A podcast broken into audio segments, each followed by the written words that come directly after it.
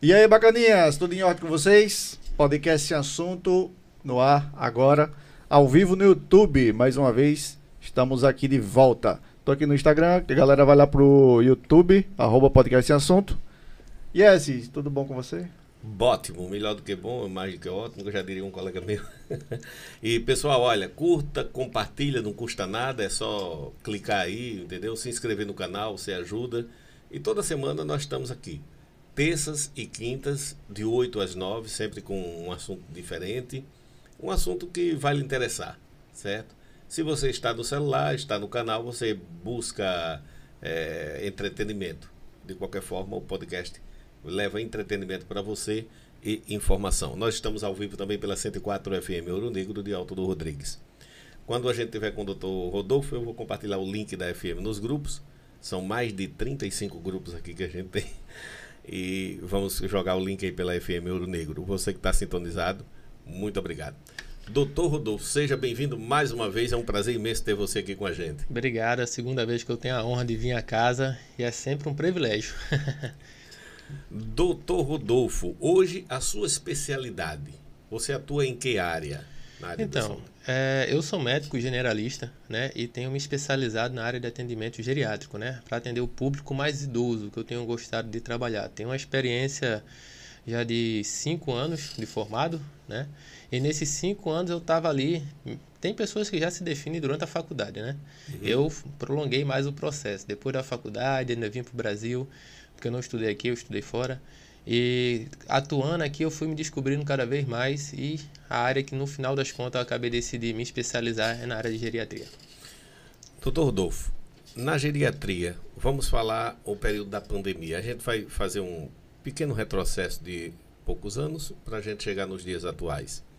Você já atuava no período da pandemia? Já atuei, atuei na linha de frente, fazendo atendimento ali nos plantões, no centro Covid aqui no Aldo Rodrigues. Inclusive, o primeiro caso de Covid diagnosticado aqui dentro do Aldo Rodrigues foi na minha área, com um paciente meu, que infelizmente foi o primeiro paciente que a gente diagnosticou com Covid, mas também. Não, desculpe. É, o primeiro paciente foi da minha área e o segundo também. Só que o segundo, infelizmente, veio a óbito. Foi um período difícil aqui. Naquele período, em que a pandemia foi muito rápido, né? Desde o momento que começou a notícia que o primeiro chegou no Brasil, é, o primeiro caso, levou dois, três meses para que a gente aqui na, na cidade, em média, já tivesse, tivéssemos casos gravíssimos. Isso. Né? E aquele isso. mês, abril, maio, junho, aquilo foi muito tenebroso, foram meses difíceis. Isso. Eu te pergunto, é, a questão da saúde mental do idoso nesse período. Você pôde presenciar como é que o, o idoso se comportava, o medo, a, a, expectativa. Você acompanhou isso de perto? Como é que você via isso? Acompanhei, acompanhei. E eu posso falar não só é, o pessoal idoso, né? O pessoal acima de 60 anos, mas para o público em geral. Né? Tanto com as crianças, como os, os adultos, né? E o pessoal idoso também todos sofreram bastante a questão psicológica, essa questão do isolamento social, porque o ser humano ele não foi feito para viver de forma isolada. Sim. Né? Se a gente for trazer, no caso, eu como cristão, eu trago às vezes algumas associações bíblicas, né? E aí você pega na criação, né? Jardim do Éden, Deus criou Adão, mas viu que não era bom que o homem estivesse sozinho Sim. e fez para ele uma companheira. Então, desde o momento da criação, o ser humano foi criado para viver só, mas em companhia, em comunhão. E essa questão de você trazer o isolamento quebrou laços, é, dificultou muito é, as crianças que começam a iniciar justamente essa questão dos laços, do, do é, da interação dentro das escolas, fez com que muitas crianças acabassem regredindo o seu desenvolvimento neuropsicomotor também, da fala, cognição, né, da movimentação, porque tudo isso elas vão adquirindo na escola, né? A criança vai atingindo uma certa idade em que ela vai para a escola brincar com outras criancinhas, então ela vai é, desenvolvendo a parte social dela. Inclusive, é, a gente tem tido né, vários casos de crianças com TDAH, crianças com problema de autismo. Inclusive, mês de abril aí a gente vai fazer uma campanha também é, relacionada ao mês de abril, que é do autismo, falando com a doutora Samara, que é também é, especialista na área de psiquiatria, né? ela tem sido a minha referência, trazendo muito sobre essa questão das crianças, porque é algo que tem acometido bastante pessoas, principalmente nas escolas, e os pais não sabem muitas vezes como lidar. A gente falou sobre saúde mental agora no Janeiro Branco e a gente tentou justamente falar sobre diversos assuntos, desde ansiedade, depressão, transtorno do pânico, pessoas que ficavam com pânico de sair de casa, com medo de morrer, algumas pessoas que presenciaram isso dentro da sua casa, um, uma, um ente querido seu saindo de casa, às vezes numa ambulância, ficando entubado dias na UTI, alguns infelizmente não voltaram. Então, assim, foi um período bem tenso mesmo. Uh, doutor Rodolfo, essa questão de saúde mental, ela é muito, muito abrangente, né? Porque o que tira a saúde mental, o que tira a paz de alguém, pode não necessariamente é a que tira de outro. Né? Isso. Um isso. assunto que preocupa um não necessariamente preocupa outro. E se formos olhar a fundo, na maioria, a maioria dos casos, os assuntos são que, que trazem preocupação excessiva, que tira o sono, que tira a paz, que tira a saúde mental, na maioria das vezes, ou talvez na sua totalidade, talvez sejam assuntos que sempre existiram. Exatamente. Mas por que que foi dado tanta ênfase e se agravou tanto e, e, e, tomou conta de um quadro que se fala tanto de saúde mental nesse período durante e pós-pandemia. O que é que você acha, na sua opinião? Teve a ver com o vírus? Teve a ver com uma situação de enclausuramento, de, de recolhimento? Da... O que é que foi que fez esse boom de todo mundo ficar é, preocupado e acentuou a, a, a preocupação em cima da saúde mental? Então, é, olhando tem um ponto de vista a respeito disso, não né, vários, mas eu vou expor um aqui que eu acho interessante. É, eu acredito que essa questão da saúde mental era algo que já vinha acontecendo há bastante tempo, só que as pessoas têm muito tabu de falar, né? Porque quando a gente dizia antigamente que uma pessoa estava fazendo um acompanhamento com um psicólogo, a galera já olhava meio estranho assim, Ih, rapaz, hum, esse cara sim, tá tem problemas aí, tá doido. É. Ah, eu Tá faço biruta. A... É, tá biruta.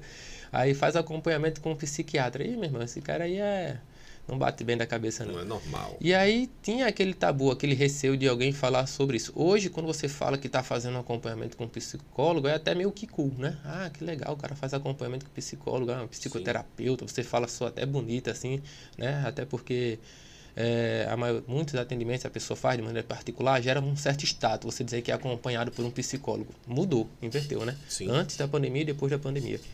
E por que disso?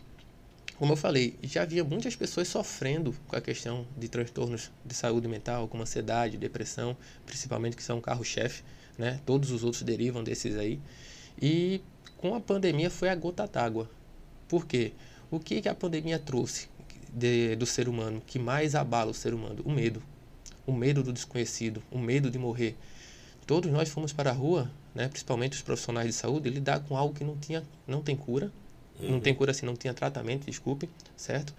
Que estavam vindo várias pessoas vindo a óbito porque a gente não tinha, ainda o nosso corpo não estava preparado para lidar com uma nova infecção como aquela. Então, até mesmo dentro da, da, da, parte da saúde, eu vi muitos profissionais, às vezes, com medo de exercer sua função. Sim. Né? Alguns mais idosos. Um né? verdadeiro terror, né? Foi. Alguns mais idosos até pediram afastamento, porque tinham medo, justamente pelo idoso ter a sua, a sua imunidade um pouco mais comprometida. Então, muitos se afastaram, deixaram de trabalhar durante a pandemia. E aí entra aquela questão que você falou do idoso, né? Por que afetou tanto os idosos? Porque o idoso, ele, quando chega a uma certa idade, ele ainda tem aquela relutância em querer parar, porque muitas vezes vezes ele vai se sentindo cada vez menos participativo, menos colaborativo, menos produtivo. E a forma dele se manter trabalhar é como se fosse uma afirmação de que não, eu que ainda é posso, útil. que eu ainda sou útil, exatamente. E quando a pandemia tirou isso deles, aí veio o problema. Muitos não sabiam lidar com a rotina de casa. Não só os idosos, mas hoje em dia a gente vê que mudou, né? Tá tudo muito caro hoje em dia, né? Hoje, antigamente a gente vê que hoje um salário mínimo é 1.350, quando você era mais jovem, quanto é que era o salário mínimo, mais ou menos? Na minha faixa- época era 260 reais. Veja, e antigamente uma família conseguia, entre aspas, né, viver com 260 reais. Hoje em dia a gente está com um salário mil de 1.350 reais e não dá. Não dá. Né? Mesmo com vale gás, vale alimentação, vale transporte, não dá. Então a gente está vendo que o custo de vida que está ficando cada vez mais caro. Os profissionais, as pessoas, todo mundo em geral, tem que começar a trabalhar. Antes era o homem que ia trabalhar, a mulher ficava em casa. Hoje vai a mulher e o homem trabalhar e ainda assim a renda dos dois não cobre. Então, muitos se viam na- envolvidos na sua rotina e quebrar a sua rotina fez que eles tivessem que se redescobrir. Redescobrir a mulher que tem casa, o homem que tem casa, lidar com as crianças, porque hoje em dia é, a correria, né? A gente disse que está sem tempo. Realmente a nossa percepção de tempo mudou, né? Se vocês Uhum. forem ver, o relógio ele continua ponteiro naquele ritmo, né? Continua tendo 60 segundos, um minuto, uma hora continua tendo 60 minutos, um dia continua tendo 24 horas, mas a gente diz, pô, a hora voou, né? Parece que o dia está mais curto. E tem algumas explicações científicas para isso, né? E com isso a gente está sempre acelerado. E as nossas crianças, que antigamente a gente tinha mais o tempo de ter o nosso pai, brincar em casa, sair na rua, né, os amigos, hoje em dia é todo mundo corrido. Até a criança, ela sai da escola, tem que ir para um reforço, tem que ir para uma, uma aula de natação, tem que ir para o futebol, tem que ir para o judô, volta, tem que fazer dever de casa. Quando chega a criança está cansada, vai dormir, então gera também uma ansiedade na criança em que hoje quase elas também não têm tempo de brincar. E qual é a brincadeira das crianças hoje em dia? Celular. Isso aqui está sempre bombardeando a cabeça das crianças de informação, vídeos, Bombardear É. a nossa. bombardeia a nossa, né? É isso, verdade. isso gera uma certa ansiedade que a gente tem dificuldade de, de se desligar durante o dia. Aí chega de noite tá lá, gente, olhando os aplicativos, né, os stories, né, é, comentando, e isso sempre gerando estímulos nervosos que fazem com que a gente tenha dificuldade de desligar. E está cometendo as nossas crianças. Então, para mim, já tinha esse problema que tem sido atenuado, né, acentuado com a questão da tecnologia, que tem sido pelo estilo de vida que estamos vivendo hoje em dia, e a pandemia foi a gota d'água, trazendo justamente o que o ser humano mais abala o ser humano, que é a questão do medo. O medo do desconhecido, o medo de uma doença que era nova, que estava matando muitas pessoas, inclusive os próprios profissionais de saúde que estavam aí na frente, que eu tive colegas médicos, que ao fazer esse atendimento acabaram perdendo suas vidas também. Então, difícil.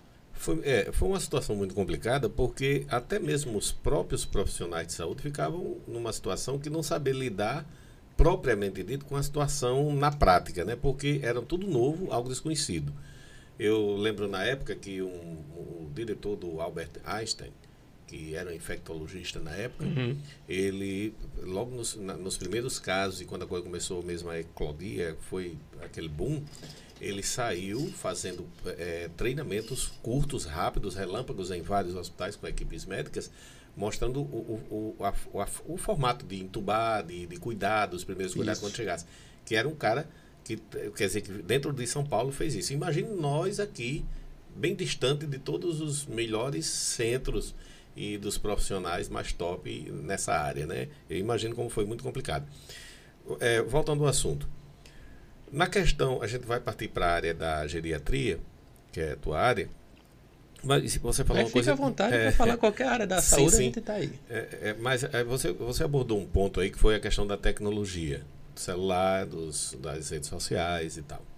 Eu te pergunto, é, na parte dos jovens, a gente sabe que é, é- é muito prejudicial, principalmente porque o jovem não tem um senso de um senso crítico e um senso de, de, de, de limites, né? na Uhum. sua grande maioria. Na questão da parte dos idosos, você acha que a tecnologia, as redes sociais vieram ajudar o- os idosos ou eles atrapalharam a vida deles? Bem, eu acredito que para a, pessoa- a população idosa, de um certo modo, ajudou. Porque, como você falou, o jovem ele não tem a, a questão da disciplina, né? Ele precisa de limites, né? A questão de ter autocontrole ele ainda não possui.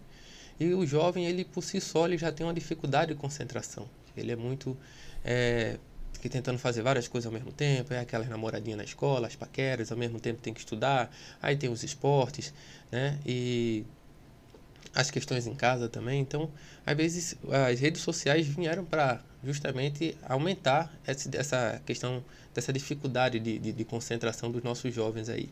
Mas para o pessoal adulto, né, é, que já sabe é, ter mais um controle, né, mais uma disciplina, sabe utilizar talvez melhor a questão dos celulares na questão dos idosos. Por quê? A gente sabe que um aparelho como esse ele não é ruim, né? O problema é o que eu faço com ele, né? Como eu me exponho através das minhas redes sociais.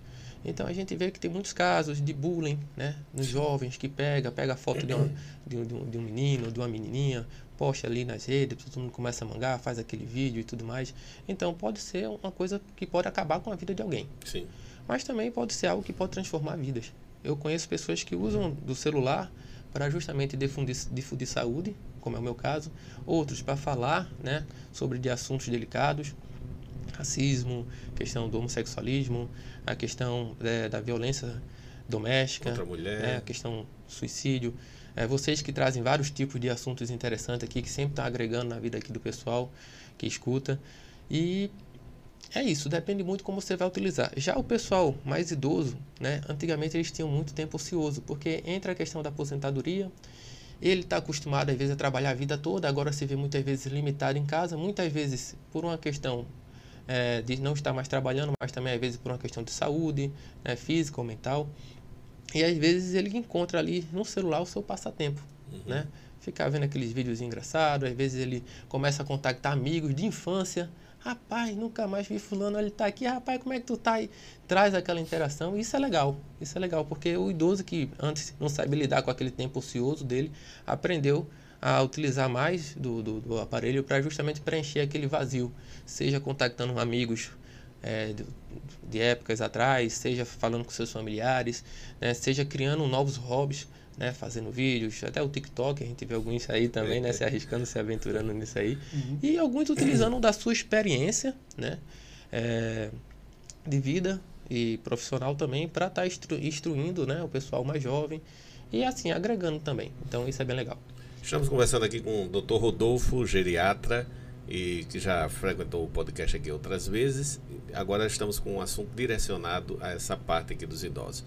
Esse mês de março tem uma data específica falando sobre, que é, que é uma data, é o Dia Internacional da Mulher, dia 8 de março. Amanhã, Uhum. né? É. Amanhã. Então, assim, como estamos ao vivo é amanhã, e você que já assistiu ou se passou, vai passar.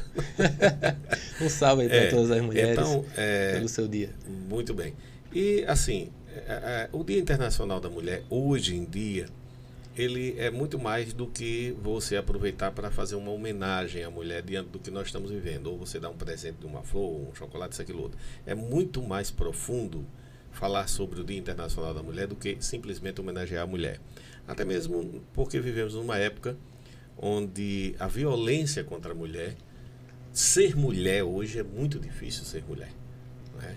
Hoje nós vivemos num período que é muito difícil. A mulher, ela, ela é morta, ela é assassinada pelo cara que diz que eu te amo, ela é assassinada por um parente, ela é assassinada por um desconhecido, ela é assassinada, ela é espancada eh, por ser mãe de família, ela é espancada por verdade. não, não, não ter liberdade de encerrar um, um- um relacionamento, por até o cara ser espancador. Enfim, ela é espancada e morta muitas vezes até por ser mulher. E eu te pergunto, há, há relatos, como é que é a situação da mulher idosa nos dias de hoje? Ela so, você, você sente que ela sofre essa mesma, essa, esse mesmo impacto social da violência contra a mulher ou é uma coisa diferenciada? Como é que você, você tem, você poderia falar sobre esse assunto? Claro, claro.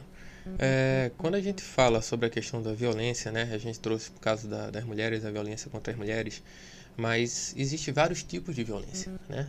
Existe a violência psicológica, Uhum. existe a violência física, existe a violência sexual, existe a violência financeira, né?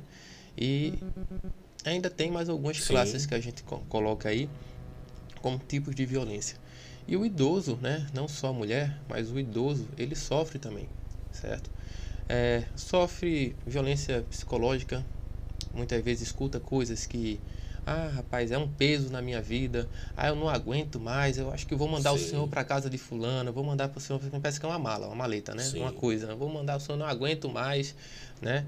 É, então tem muito disso também. É, só faz sujar, só faz melar, principalmente quando o idoso ele tem algumas debilidades que requer alguns cuidados. E aí os- o, parece que os mais jovens não têm essa paciência de cuidar. Engraçado que foi isso que me jogou para a área da geriatria, né? Por E o jovem não lembra que ele era assim quando era pequenininho e quem cuidava era o mais velho. né? A gente vê, eu vejo muitos idosos, é, a família negligenciando o cuidado com os idosos, né? E uma impaciência, né? É, sendo que, justamente como você falou, o idoso vai chegar um momento que possa ser, porque assim, as pessoas têm que entender que é, a pessoa ser idosa não é, sinal de ser do, não é sinônimo de ser doente, né? A questão da idade não tem a ver com a doença. A questão da idade tem a ver com a funcionalidade. O que é a funcionalidade? É a capacidade de o idoso preservar né, eh, as habilidades que ele possuía antes de fazer tudo, sendo que no seu tempo, né, nas suas condições e claro, com certas limitações fisiológicas. Exemplo, eu quando mais jovem eu tenho uma estrutura muscular diferente de uma pessoa mais idosa. A pessoa mais idosa ela vai de um modo natural, isso não é, é patológico, ela vai perdendo mais da sua massa muscular e vai sendo substituído mais por um tecido adiposo, ou seja, perde mais músculo e vai sendo substituído mais por gordura. Já o jovem, na sua faixa até os 30 anos, ele está na, na questão de sua construção muscular, certo? E ainda tem aqui um nível da testosterona muito forte aí, influenciando no desempenho e tudo mais, no vigor, não é isso? Então, às vezes, um, um, um jovem ele vai conseguir levantar mais peso do que uma pessoa idosa. Mas aquela pessoa idosa, quando ele tinha 30 anos, digamos que ele levantasse é, botasse, consigo botar dois sacos de, de cimento de 50 quilos na cabeça. Só que quando ele for ficar mais velho, talvez ele não consiga carregar todo esse peso. Mas ele ainda consiga fazer um, um, alguma atividade que tenha a questão do peso, né? Para ele ter que lidar ali. Então é aquela questão, não a limitação. Não perder a mobilidade. Não perder a mobilidade. Minha mãe, né? Ela diz, ah, antigamente eu limpava a casa, a casa da gente lá, ah, em uma hora eu limpava essa casa toda, agora eu levo três horas. Ou seja, mãe, mas não importa se não leva três horas, o importante é que, que a tá senhora fazendo, ainda é. consegue manter isso, né? Sim. Então, existem as atividades básicas de vida. O que é atividade básica de vida que a gente tem que ver se o idoso ele consegue manter ainda? Tomar um banho, escovar, é, escovar os dentes, trocar de roupa, né? deitar e se levantar sozinho, andar sozinho sem precisar de apoio. Qual é a atividade intermediária? Atividades intermediárias, lavar uma roupa, fazer uma comida, né? fazer uma pagamentos de contas e tem atividades avançadas. Quais são as atividades avançadas de vida? Viajar, programar uma viagem, pegar o carro, dirigir. Então, são esses os parâmetros que a gente avalia quando a gente uhum. quer saber como é que está a saúde do idoso. Né? À medida que ele vai perdendo a habilidade de realizar atividades avançadas, aí já tem um certo grau de comprometimento. A habilidade de realizar atividades intermediárias, já tem um grau de comprometimento. E a última que fica é a básica, né? E às vezes a gente diz que ah, o idoso ele é totalmente dependente para suas atividades básicas de vida, alimentação, fazer necessidades, trocar de roupa. E aí acabei me estendendo para algum Não, outro lado, falando assim da é saúde é do idoso bom. em geral, para que as pessoas entendam, né? E é porque eu sempre gosto de tomar esse cuidado e dizer, ó, ser idoso, gente, não é quer dizer que você é doente. O problema é que as pessoas não se cuidam durante a vida e chegam nessa fase adquirindo, né, possuindo muitas doenças. Mas a questão do porquê eu pulei para geriatria. Eu queria fazer pediatria. Uhum. Só que aí quando eu comecei a entrar no consultório para atender as crianças, alguma coisa não deu muito certo. aí os meninos olhavam para mim já começando a chorar. Olha, né? O, o, o, miniatura do Hulk. o doutor bombado. Eu, o e aí, olhava, é, pode ser que isso assustasse um pouco. Aí eles olhavam assim, já começava a chorar. E a gente vai tocar na criança, a criança fica com receio, porque tudo das mães também não facilita, né? Olha, se você não se comportar, vou falar com o doutor para ele passar uma injeção. Aí a gente aí, é o terror. Aí, meu né? amigo, aí... E aí, se você não tem uma carinha muito simpática, aquele perfil angelical, aí é, já complica mais. Por isso que as, as, as médicas, né, que são pediatras, elas têm mais sucesso, principalmente aquelas mais magrinhas, mais pouquinhas, como você diz, aquelas com aparência angelical. Às vezes eu uso alguns apetrechozinhos justamente para quebrar, dar uma coisa assim mais que a criança se identifique, né? Mas aí o que que acontece? Eu fui começar a atender as crianças, as crianças elas não falam muitas vezes. Quem fala é o pai e a mãe. Você pergunta à criança se a dor, ela está dizendo que a mãe chega, não, ele está com a dor na cabeça, ou está com a dor na barriga, né? Aí você vai tocar na barriga, dói, dói. Aí eu vou tocar aqui no ombro, dói, dói. Toco no dedo, dói. Ela não sabe, às vezes, né? repassar, é, né? Identificar, né? Se expressar bem. Isso, é. E aí a gente tem que ir muito baseado no que a gente vai avaliar do exame físico e também do que a mãe fala. Já o idoso, ele consegue falar. Né? Às vezes com certa Conta até a história, como é que começou. Oh, é bom demais. Rapaz, olha, começou isso, foi assim. Aí começou a história. e aí quem gosta de ouvir história sou eu, amigo. Eu sempre gostei de conversar com as pessoas mais velhas. Então isso já foi desde a minha criação. Eu minha vou, eu vou encerrar aqui, dá, dá licença, doutor, vou encerrar essa live aqui e a gente vai continuar no YouTube. Então, olha pessoal, é, deixa eu colocar aqui. Nós estamos. Foi, estava, né? Estava, né? Então, parou, já foi. Pronto, vamos agora está ao vivo novamente. Mas vamos encerrar aqui essa live e continuar no podcast sem assunto. Beleza? Então, encerrar agora, compartilhar. Beleza, Watson. Vamos lá, continuando aqui na, pela 104 FM Ouro Negro e pelo podcast Sem Assunto com o Dr. Rodolfo Geriatra. Aí decidiu deixar a pediatria para partir para geriatria, pra porque geriatria. já tinha uma questão que eu gostava, eu gosto muito de criança, né? Até um tempo atrás, isso até mudou para você ter ideia, mudou até o meu pensamento de ser pai. Acredita, com 18 anos já queria ser pai. Hoje eu já fico meio assim. Mas não foi Vai. os atendimentos das crianças, não, não foi bem isso. Foi justamente o comportamento, não das crianças, mas das pessoas adultas em relação aos seus pais numa fase mais avançada de vida. Como você falou, quando criança, o, o pai tem que limpar cocô, trocar a fralda do xixi, tem que dar alimentação na boquinha, É. a criança vai crescendo, aí vem aquela fase do porquê, aí tem que explicar tudo, é que- tem que ter aquela paciência. Papai, por que isso? Não, meu filho, por causa disso. Mas papai, por quê? Aí você vai explicando, ou seja, é todo um cuidado, é lindo, né? A questão da Sim. paternidade, a maternidade é uma coisa linda, quando você vai pegando aquele serzinho tão frágil e dependente que necessita de você praticamente para tudo. E você tem que ir Aí tá certo. instruindo, é, vai dar um som aí de fundo aí. Eu tava compartilhando a a live. Você vai instruindo aí e é bacana. Só que aí quando a gente vai pro contrário, agora é a vez dos filhos cuidar dos pais. Não, porque papai é muito teimoso, quando criança não é, né? Menino, É. já falei, cê- tira a chinela aqui, se você botar aí, não Tá vai tá reinando. chinelada, né? Mas aí parece que criança não dá trabalho. Ele nunca deu Sim. trabalho na vida, né? Até quando cresce, né? Fica adulto. Rapaz, meu filho tá me dando um trabalho. Eu vejo tantos pais com uma certa idade que já é para curtir a vida, desfrutar, ainda tão preocupado com marmanjo, já com barba, cabelo de um sovaco, tudo. E o cabo ainda parece que se é uma criança e nunca cresceu. E o pai ainda tendo que lidar com tantas coisas, ainda vê um filho que parece que nunca amadureceu. E tem que lidar isso, porque eu, nunca vi, assim, não, já vi, mas vamos tocar para frente. Então tem essa questão do cuidado, né? Ah, porque papai dá muito trabalho, ah, porque papai é muito teimoso, ah, porque ele agora não. É, é, é tudo sou eu que tenho que fazer, que ele não consegue fazer mais nada, e aí vai gerando aquela impaciência, e isso é muito chato, né? Eu vejo às vezes os idosos, muitos idosos morando só, quando o idoso, ele chega a uma certa idade que a preferência é que ele não more só. Porque se acontece alguma coisa, ele tem dificuldade de, de conseguir Sim. uma ajuda.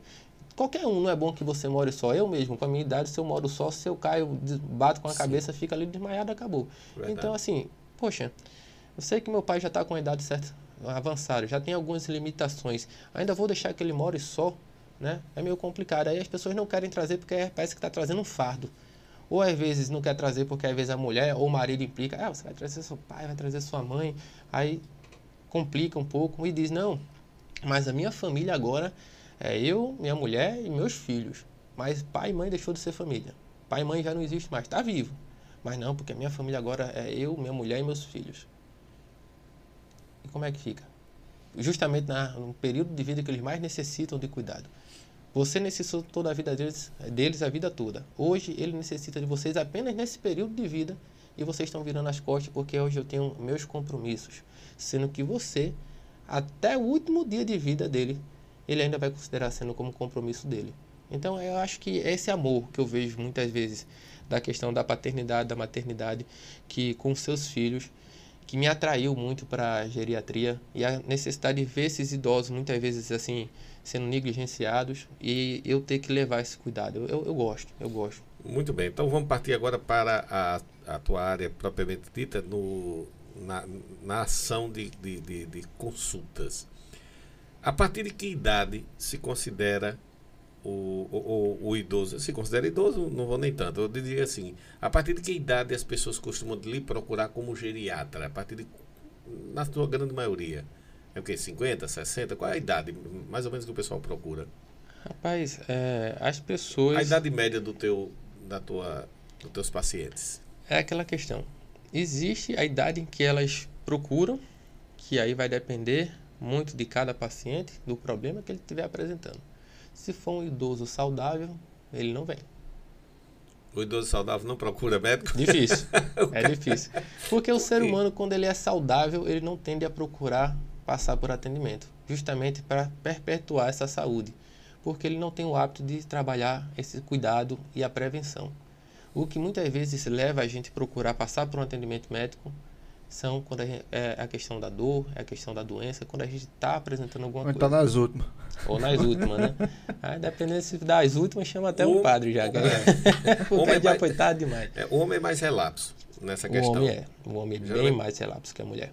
A mulher ela se cuida mais, procura mais e tal. Isso. Aí volta aquela questão. A idade, geralmente eles procuram. Qual é a idade média Qual a versão de pacientes? entrada? A Olha, versão de, a versão de entrada que as pessoas associam, rapaz, vou procurar passar por uma consulta um é, com um geriatra ou um médico que faz também atende na área de geriatria, como é o meu caso. É, o que é que eles fazem? A partir dos 60 anos. Por quê? Idoso, se a gente for ler pe- pela questão né, geral da lei em si, diz que é pessoas acima de 60 anos. Então é quando você se considera-se idoso. Tá ali já naqueles benefícios ali, alguns benefícios. Então quer dizer que você, esse ano, né, passa essa fase, né? Tá bem pertinho. Vai chegar na melhor fase, viu, meu amigo? Porque assim, é a única fase da Você é vida. doido que eu chego ainda. Mas é bom, mas é bom. Ele, ele fica. Mas sim, vamos lá. Mas eu confesso a vocês, vocês estão falando assim, não sei se ele tá querendo lhe perturbar com alguma coisa, mas eu já fico assim me imaginando quando eu for idoso. Se Deus me permitir chegar lá até lá e com saúde, rapaz, eu vou aproveitar muito. Você tá maluco? Sim. A minha mãe tá aproveitando demais. Ela fez 60 anos ano passado e assim, ela fez com alegria. Tem pessoas que olham assim a questão do envelhecimento, né, do, do passar dos anos, rapaz, agora eu tô idoso. Ele já vai se sentindo como aquele que você falou, meio que se sentindo mais dispensável, mais inútil, assim, rapaz. Não, eu tenho vontade de completar 60 anos pra mim pegar aquele cartão de idoso e estacionar na Ah, então é isso que eu quero falar. É a única idade que tem esses privilégios, com exceção das gestantes, né? E dos deficientes. Mas, diz qual é a idade? Criança tem esse privilégio? Não. O adulto tem? Mulher tem? Não. Quem tem? O idoso. Então, é bom demais. A gente passa, assim, às vezes, procurando uma vaga, vem um bocado de vaga ali. Do idoso, você, rapaz, você vai botar lá no rabo da cachorra, lá longe, e vem de longe. Aí, mamãe, hoje em dia, não. Ela vê uma vaguinha, coloca, desce na porta. A gente vai pagar uma fila do avião para embarcar. Aí eu tenho que esperar, vou lá para longe, esperar a fila chamar, espero um bocado de pessoa entrar na frente. Ela é logo a primeira. Ah, os idosos, é, fila preferencial, ela já Toda chega. animada. E o engraçado é que. É no meio que eu sou idoso. É, dá espaço.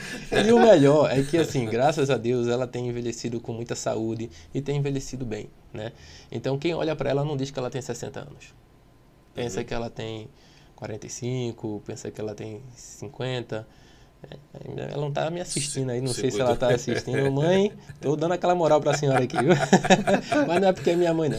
E aí as pessoas quando olham, oxi, por que essa mulher tá passando? E ela só dá carteirada. Vou- só dá carteirada, assim. Aí, Tá otário. e aí a gente morre de rir com isso, assim. É, é legal, assim, é uma fase que você tem desconto, Sim. né? Em algumas coisas, ela foi para Gramado, várias entradas que tinha ali, ela pagava um valor de meia como, como estudante. Então, assim, tem seus privilégios, tem seus privilégios. Muito bem, nós estamos conversando com o Dr. Rodolfo, geriatra, e um- uma pessoa que bem, como pode se dizer, bem alta astral. Dr. Rodolfo, um, um detalhe, qual é hoje o problema que mais assola, que mais preocupa o idoso? Problema de saúde, porque a questão financeira impacta em muitas pessoas e principalmente quando a pessoa está idosa, porque diminui na sua questão de produtividade financeira, né? Ela quando chega aos seus 60 ou mais, é, praticamente fica mais difícil dela aumentar a sua renda, a menos que seja um profissional numa área específica que tenha como produzir de forma mais sossegada e não, seja, não precise tanto esforço físico. Mas da, da forma envolvendo saúde, hoje qual é o principal problema de saúde que aflige a- a- a- o idoso? Olha, na minha opinião, não só o idoso, né? Eu acho que é o mal do século também, a gente coloca assim, é a questão mental do idoso. É a questão de você aceitar a, a questão do envelhecimento. Você entender que seu corpo está envelhecendo, né? Que você está tendo certas limitações. E isso preocupa, né? O idoso é mais teimoso quanto a reconhecer isso? Ele tem dificuldade de reconhecer que ele tem limite físico de, de capacidade? Quer fazer coisa que não deve fazer? Vamos lá. É... Você já botar pro pessoal aqui, quem já não se pegou, pessoal com mais idade, né? Vendo certas coisas, rapaz, vou fazer um comentáriozinho que até lembra algumas piadas, né? Hum. Eu já fui bom nisso. ah, já fui muito bom nisso. Então, lembra com certo saudosismo, né? Uhum. E aí você vê que uma coisa que você antes conseguia fazer, que você mandava super bem, que você ia fundo, hoje você se vê não podendo mais fazer porque algumas limitações que você apresenta. Então isso frustra um pouco, né? E nem todo mundo está preparado a lidar com certas frustrações da questão da limitação e alguns até da incapacidade. Então, na minha opinião, o que mais incomoda o idoso é justamente essa questão do envelhecimento, das limitações que ele vai apresentando. Só que, é como eu falei, as pessoas associam muito doença à questão do, do da idade, uhum. né? do envelhecer, sendo que não é assim. Isso tudo vai depender de como, de como é que você geriu sua vida até ali. Entendeu? Você pode chegar um idoso pedalando, correndo maratona, como a gente vê muitos casos aí, idosos participando assim de questão de fisiculturismo, pegando peso, né? Bodybuilders, né, digamos assim. Uhum. É... A gente tem também pessoas idosas muito assim ativas, até uma certa idade muito ativas também, produtivos, empresários, enfim. Então, esse é o medo do, do idoso, como envelhecer, né? Como é que eu vou chegar lá na frente? Eu acho que o maior medo de todo mundo aqui, de todo mundo, é dizer assim, oh, se for para eu viver em cima de uma cama, dependendo dos outros me leve. Ninguém quer ficar dependente. O medo da dependência. Então isso é o que aflige muitos idosos, ser dependente, né? E querendo ou não, acaba entrando na questão da fragilidade. Quem são as pessoas frágeis, né, que estão suje sujeitas mais a essa questão da violência em si? Mulheres, crianças e idosos. Né? O homem ainda é aquela representação de força, de brutalidade, de. Como eu posso colocar? De sustentação, de. Né? Isso, é, é aquela questão da, da representação do, da autoridade, muitas vezes um homem, assim, por quê? O que é que eu digo? Um homem, por ter mais força, muitas vezes ele quer se impor diante daqueles que têm menos força, uhum. independente de ser homem ou mulher, até dentro é da questão estrutural já. Estrutural. Um homem, às vezes, que é mais forte, ele quer ser se impor diante de um que é mais franzinozinho, que ele se julga ser mais vulnerável do que ele. Então, é dentro da questão da soberania, né? A lei Sim. do mais forte, digamos assim. Então, a gente vê que o idoso ele entra nesse quadro de fragilidade.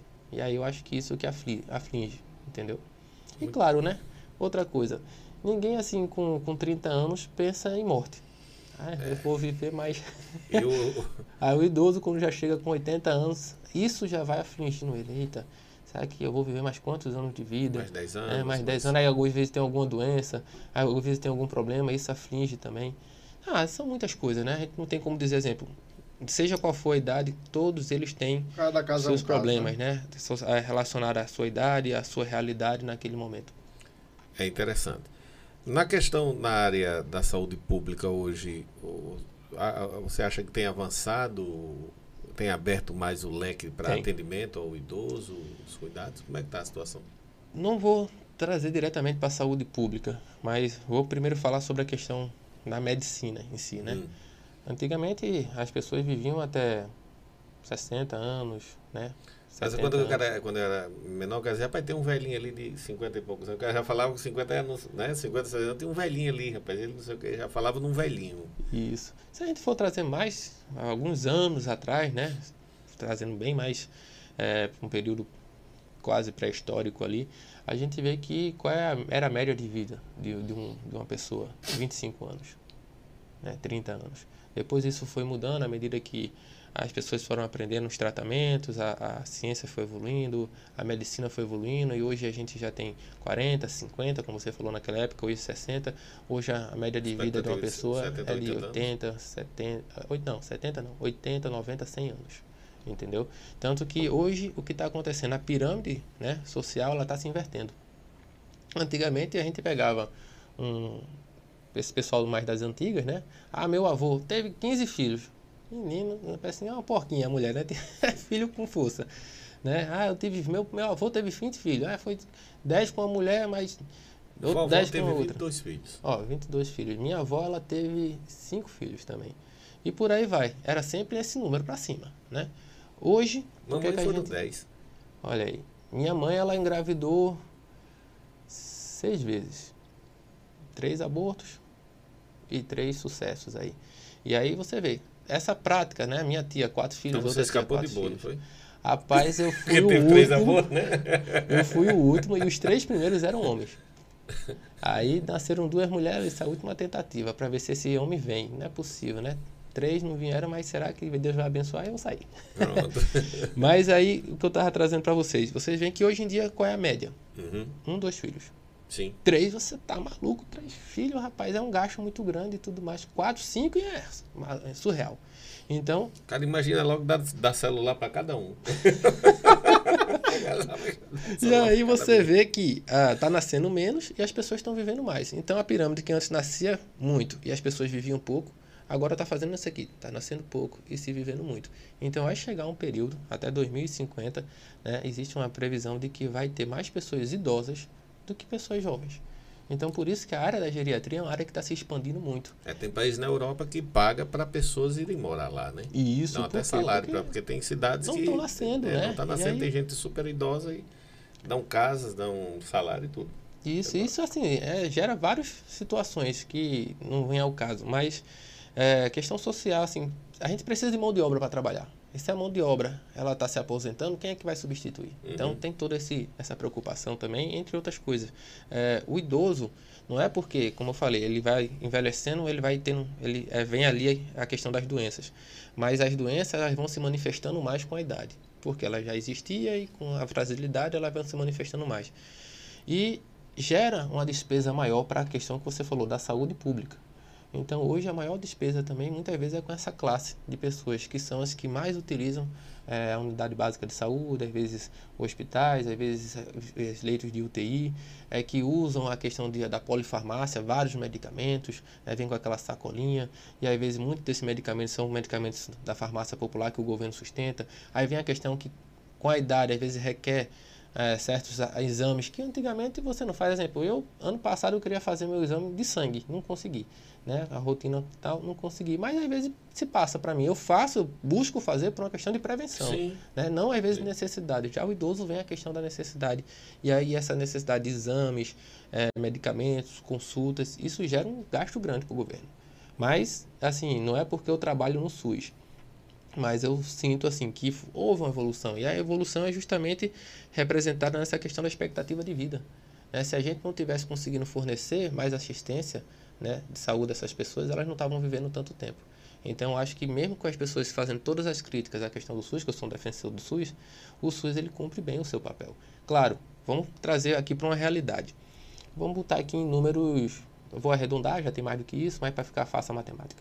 200 milhões de pessoas no Brasil. Uhum. Desses 200 milhões de pessoas no Brasil, quantos milhões vocês acham que, quantos por cento vocês acham Paga que plano, né? pagam plano de saúde? É.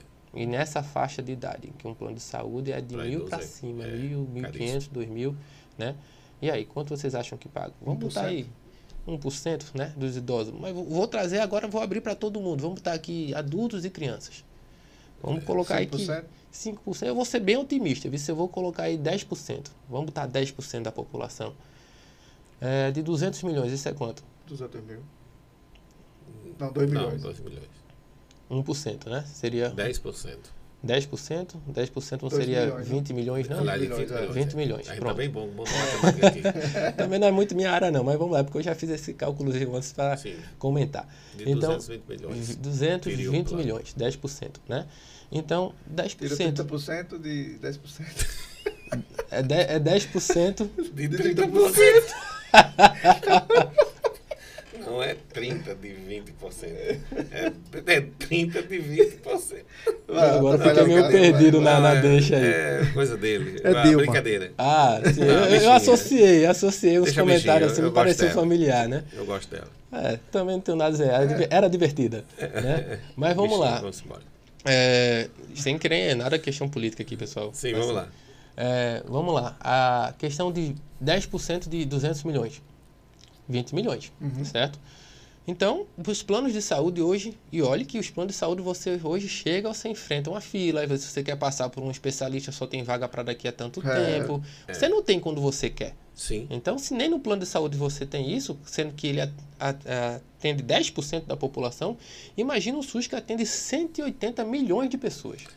Não tem plano aí de saúde que geriatra só daqui a dois meses. Pois é. Então, são 180 milhões de pessoas dependentes do SUS. Olha o gasto que é isso. Sim. E quantos profissionais a gente tem no Brasil hoje em dia?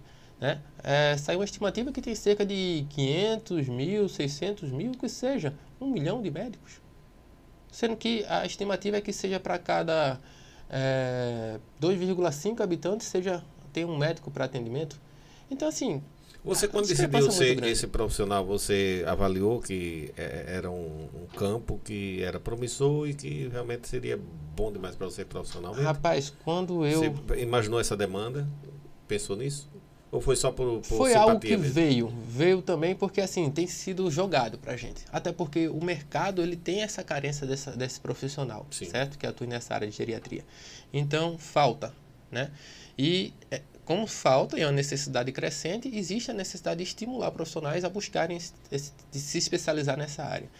Só que é, o que foi que me atraiu, né? Além da questão de gostar, é, eu pensei também nesse, nesse ponto. Não vou dizer que não, ah, é uma área que está em ascensão e aqueles que começam primeiro geralmente conseguem ter uma, uma, uma boa.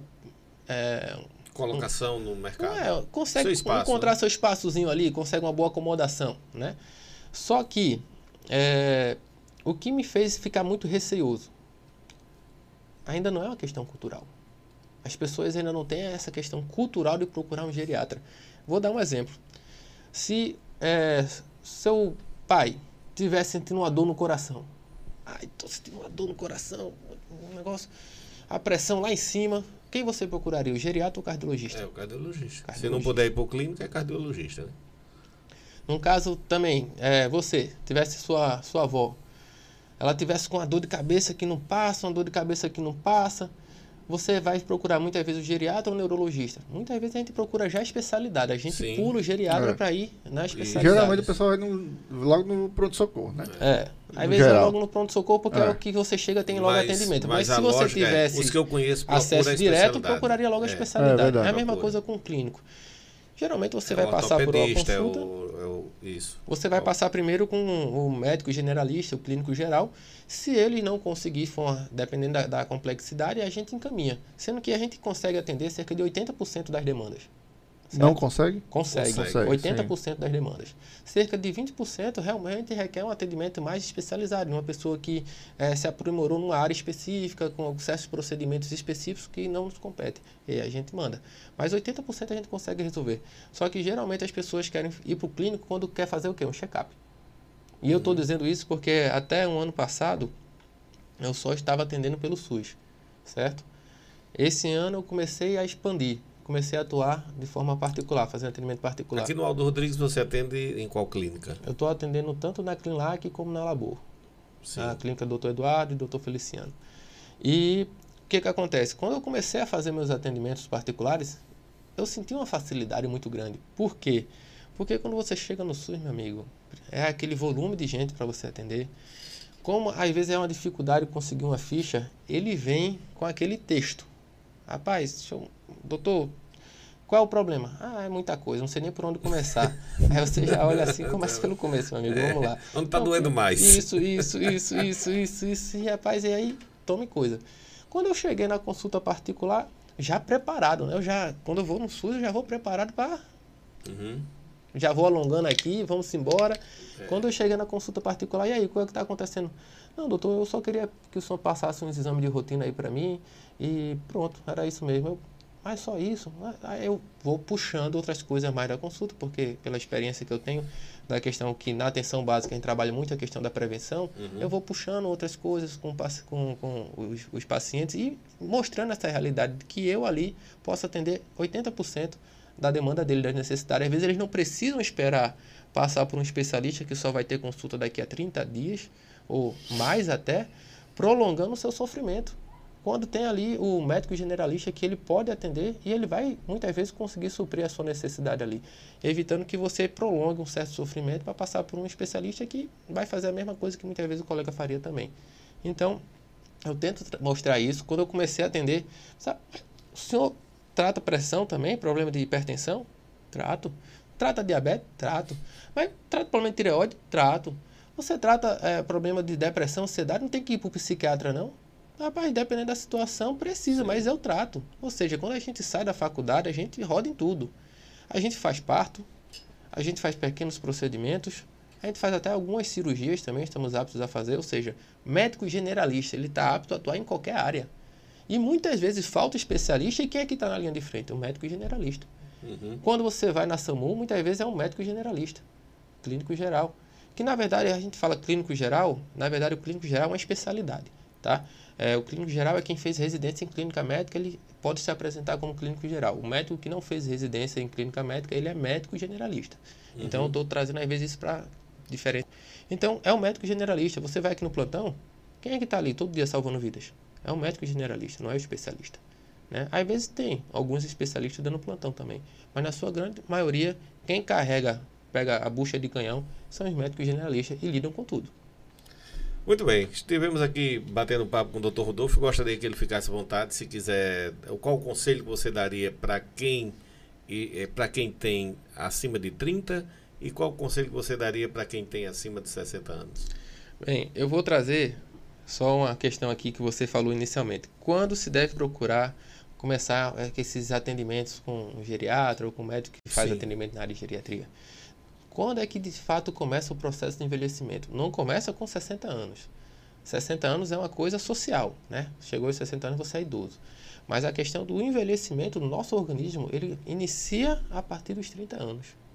É quando a pessoa com 30 anos ela começa a ter alterações metabólicas, onde o intestino ele começa a funcionar de forma mais lenta, onde começa a ter alterações hormonais, as mulheres, os homens vão diminuindo a questão do nível de testosterona, certo? A gente começa a entrar numa, numa fase em que há uma mudança também estrutural do nosso corpo. Então, quantas pessoas, ah, depois dos 30, meu amigo, É, depois dos 30 tu vai ver tua barriga pular, né? Depois dos 30, ah, não, não funciona. Exatamente. Geralmente a gente, muitas pessoas sentem isso, algumas pessoas não. Por que as- algumas pessoas não sentem? Porque elas já vêm de, um estilo de vida saudável, ativo, que chega aos 30 anos e isso não pesa tanto. Né? Mas para aquelas pessoas que já desde a infância não têm um estilo de vida saudável, que é um estilo de vida saudável, vezes uma alimentação regular, completa. Eu não digo alimentação cara, gente, com isso, aquilo. Não, às vezes tem uma alimentação, café, almoço e jantar, come, come ali o básico mesmo, mas come, não se alimenta às vezes de comidas industrializadas, é, fast food, não, alimento mesmo. Não precisa a gente entrar em detalhes. Você tem ali o feijão, o arroz, que é o dia a dia da gente ali, entendeu? Não trocar um feijão, um arroz por um hambúrguer. Não trocar um prato de sopa, um caldo de feijão, um caldo de legumes, uma canja de galinha por uma fatia de pizza entendeu? Então tem essas coisas, não trocar uma fruta por um, por um sorvete, né? Porque é, é pura, pura gordura ali também. Então, uma boa alimentação. Claro, você pode comer isso de vez em quando, Sim. normal. Não mas é não trocar substituir, né? é. né? Não Não é fazer a, regra, a exceção é à regra. Sim, né? sim. E aí, ter uma atividade física, porque o nosso corpo necessita de movimento, movimento é vida. O que eu trago para a associação é, quando você tem um eletrocardiograma, quando é que a gente escuta e faz a leitura de que aquela pessoa está viva? Tá aqui o eletro. Pip, pip, pip. Tá tendo movimento. Enquanto aquela ondinha estiver subindo e descendo ali, quer dizer que a pessoa está viva. Então, novamente, a nossa vida requer movimento. Necessitamos de movimento para ter vida. Se a gente vê aquele eletrocardiograma, ele para de se movimentar, fica uma linha reta, pip, Fumo. Rapaz. Acabou, entendeu? Então eu trago muito para essa, esse, tipo de O pensamento. corpo da gente é cheio de dobradiças, né? Tem que se movimentar, senão enferruja. Exatamente, fica e isso vai sentindo não tanto agora, mas vai sentindo quando com a idade mais à frente, em que a gente vai perdendo líquido. Uma criança quando ela nasce, ela tem cerca de 90% do seu corpo constituído por líquido. O adulto, quando ele chega na fase mais adulta, ele tem cerca de 70% do seu corpo constituído por líquido. Já o idoso isso diminui, cai para 60, às vezes até um pouco mais. E aí o que é que a gente vê? Nossa pelezinha aqui cheia de colágeno, esticadinha, né? aquela pelinha lisa. Quando a gente diz que uma pessoa tem uma pele muito bonita, rapaz, tem uma pelinha de bebê, bem hidratada, lisinha. Aí quando a gente vai ficando mais velho, o que vai acontecendo? Aparecendo as ruguinhas, a pele vai engelhando. É que nem um maracujazinho. Quando ele está novinho, é todo lisinho. Ele vai secando, ele vai engelhando. Então, tem todas essas Sim. questões. Mas como eu estava dizendo, a partir dos 30 anos inicia o processo de envelhecimento. Só que tudo começa desde o nascimento. Só que quando você nasce até os 30 anos, você está em desenvolvimento. E depois dos 30 para frente, você começa o processo de envelhecimento. Mas aí o cuidado com a saúde começa desde da questão do planejamento familiar. O que é o planejamento familiar? É muitas vezes você fazer o estudo genético, que não é uma realidade da grande maioria, né? Coisa para poucos, mas quem tem condições quer engravidar, já começa a fazer esse rastreamento genético para ver quais são as doenças que meu filho pode vir a desenvolver. Porque às vezes ele tem alguns genes ali de algumas doenças que associaram com o que a minha esposa tem e a gente não sabe, aumenta a chance de um filho nosso poder adquirir. E aí faz aquele acompanhamento. Aí tem a questão do pré-natal, a gente fazer a suplementação com ácido fólico nos primeiros três meses, justamente para ajudar na formação do sistema do nervoso do, do tubo neural. A gente vê tanto que quando a mulher quer engravidar, a gente inicia até três meses antes de ela engravidar, a gente já começa a iniciar o ácido fólico para justamente suprir essa necessidade. Ou seja, os exames de pré-natal que tem que fazer direitinho, o acompanhamento para que tenha um pré-natal tranquilo, que a criança nasça com saúde, né? E aí vem a questão depois do que? Planejamento. Veja como é que começa. Planejamento familiar. É porque, gente, eu também sou médico de saúde da família e comunidade, então eu, eu trabalho muito essa questão geral, Sim. família, saúde, comunidade e muito focar na prevenção, porque a unidade básica de saúde, ela é focada em quê? Prevenção. É o principal objetivo da unidade básica de saúde, da atenção primária, é prevenir. Na verdade, a, o grande carro-chefe da medicina, a medicina ela evolui para tentar prevenir as doenças e não para tratar as doenças. Isso é uma consequência quando a gente não consegue prevenir, quando a gente é falho lá na frente. Uhum. Ou quando a gente não consegue evitar. Aí entra a questão da medicina. Mas o principal objetivo é evitar que as pessoas adoeçam, né? Porque é melhor prevenir do que tratar. Então, você começa lá atrás, no, no planejamento familiar, você passa pela questão do pré-natal, né? Depois você passa pelo que a gente chama de CID, é, crescimento e desenvolvimento da criança, em que vem para consultas rotineiras para a gente avaliar o peso, a altura, como é que ela está se desenvolvendo, a questão da mama, a questão dos pelos pubianos, entre outras coisas que a gente vai avaliando, até chegar à fase adulta, em que aí já existe uma consolidação mais do seu organismo, mas aí a gente vai fazendo aquele acompanhamento, orientando e daí para frente, até chegar à parte do envelhecimento em que o olhar tem que ser diferenciado, porque o organismo do idoso é um organismo muitas vezes lentificado pela questão metabólica, eu falei, é, começa a digerir é, certos alimentos com mais dificuldade, aquela medicação, o rim começa a ter mais dificuldade de excretar ela, então passa a ter mais tempo de duração no, no nosso organismo, então doses maiores em doses pode causar um efeito de intoxicação a questão da interação é, medicamentosa, polifarmácia, porque tem vários problemas e às vezes uma medicação pode interagir com outra, gerando outros problemas, né?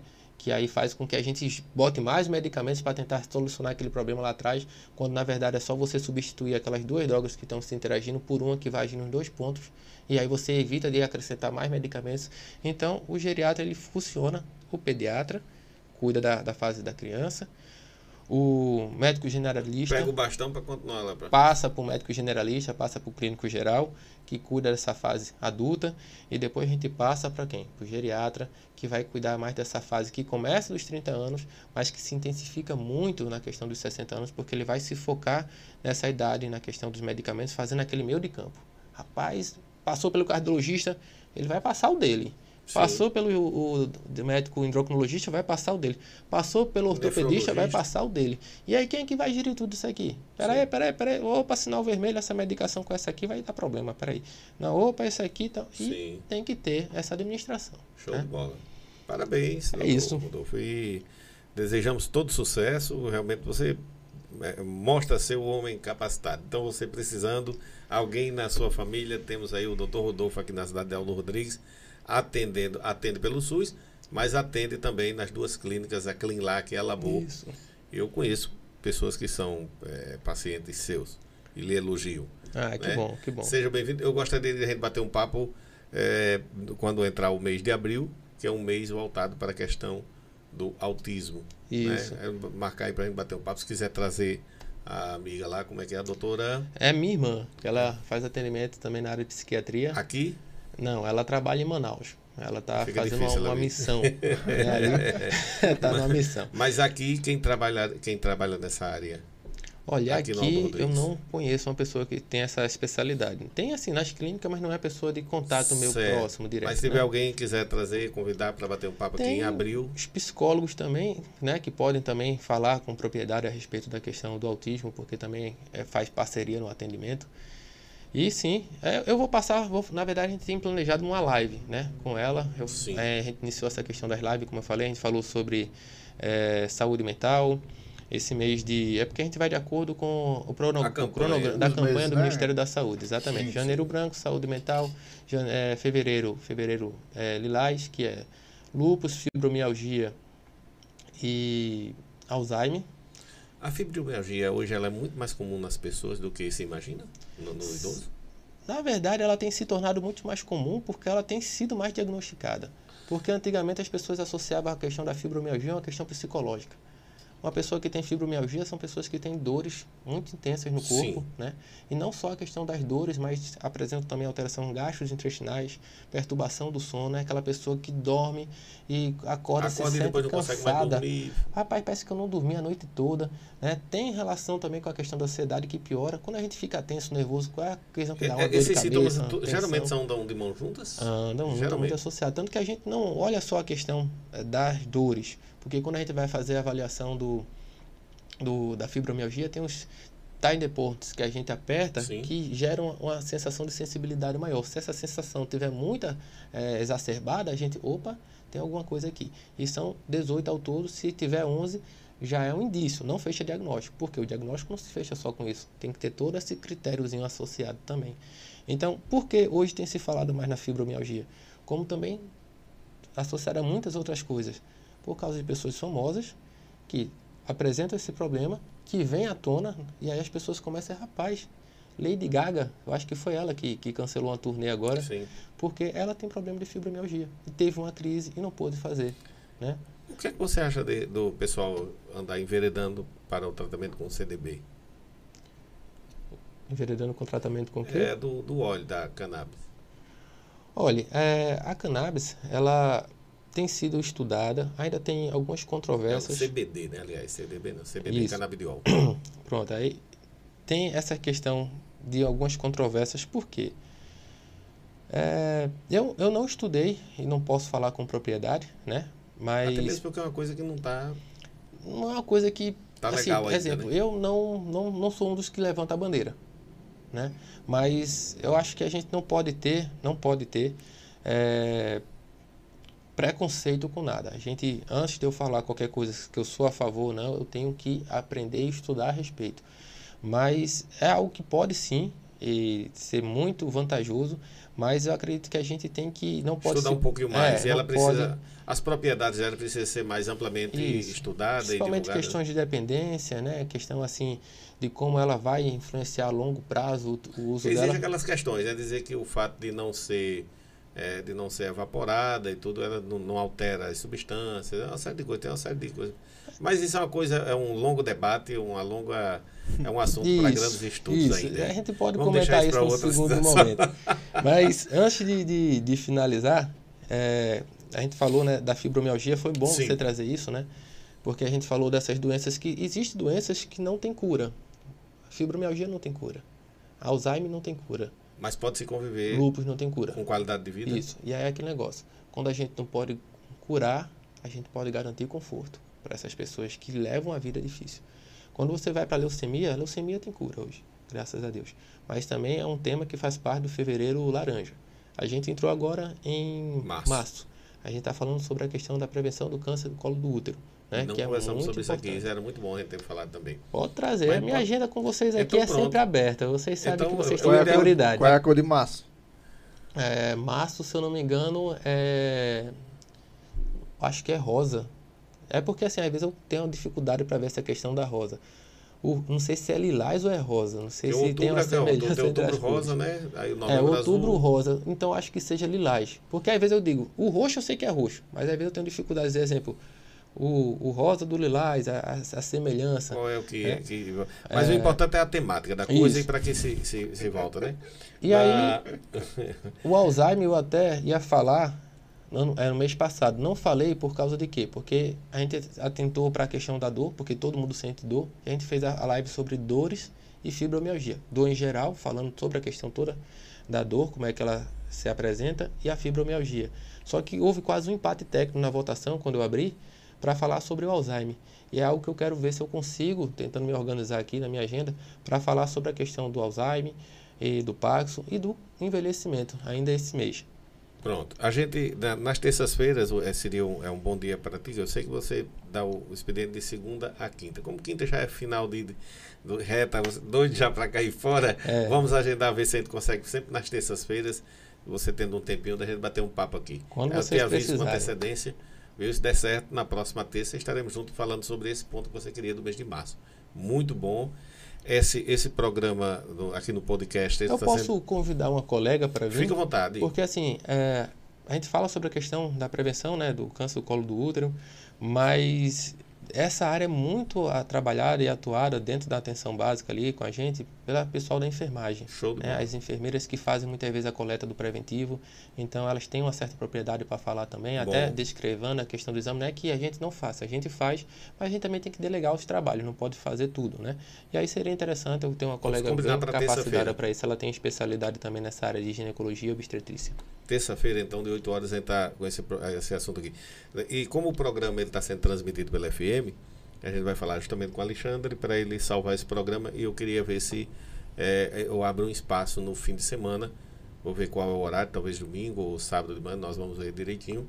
Para ter esse bloco que fala sobre saúde, a gente representando na rádio no final de semana. Vocês é podem escolher bom. um tema, a gente fazer E- um cronogramazinho e a gente vai trabalhando falando. os assuntos. Prazer imenso, doutor Rodolfo, muito simpático, gente finíssima aqui que sempre nos atende e como vocês podem observar e puderam ver, está aqui explanando o assunto da melhor forma de, de e água, bem Opa. claro como a água. Você precisa Opa. desbloquear o iPhone. É, Siri, ouviu alguma Posso coisa? dar só um alô pro pessoal aqui? Fica À vontade, fica à vontade. Bem, tem algumas pessoas assistindo, um beijo pra minha família, Samara, Rebeca, pra Nayara também, que é minha namorada, né? Não sei se tem alguém da minha família, minha mãe, minhas tias, que eu mandei pro pessoal, sair divulgando. Eu tentei até colocar assim, de uma forma que ficasse mais fácil para qualquer um acessar e eu tive um pouquinho de dificuldade, que eu ainda tô aprendendo a mexer nessa parte Sim. social, que eu não usava. Comecei a usar esse ano.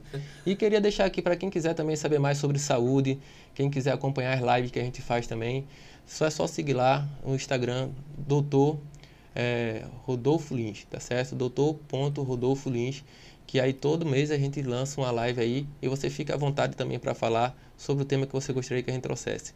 Inclusive, eu estou com um projeto novo. Eu estou querendo começar a fazer trabalhos sociais, porque eu acho que na vida nem tudo é dinheiro e a medicina a gente tem que fazer por amor.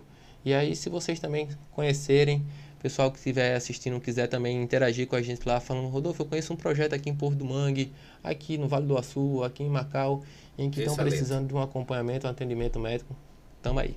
Meu amigo, prazer imenso, mais uma vez ter você Prazer aqui. meu. Obrigado. Doutor Obrigado, Sará, é, Sarado Rodolfo. Você que tá dizendo. prazer imenso, Rodolfo. A todos vocês, obrigado aí. Valeu, Obrigado, bacaninhas. pessoal. Podcast sem assunto amanhã disponível no Spotify e nas outras plataformas de streams. O áudio, beleza? Até a próxima. Até mais, bacaninhas. Valeu. Obrigadão Beleza, aí. meu amigo. Tamo aí. A gente me estendeu um pouco, rapaz, se deixar aqui vai falando, né? Bom, muito bom. É saúde, essa área é sempre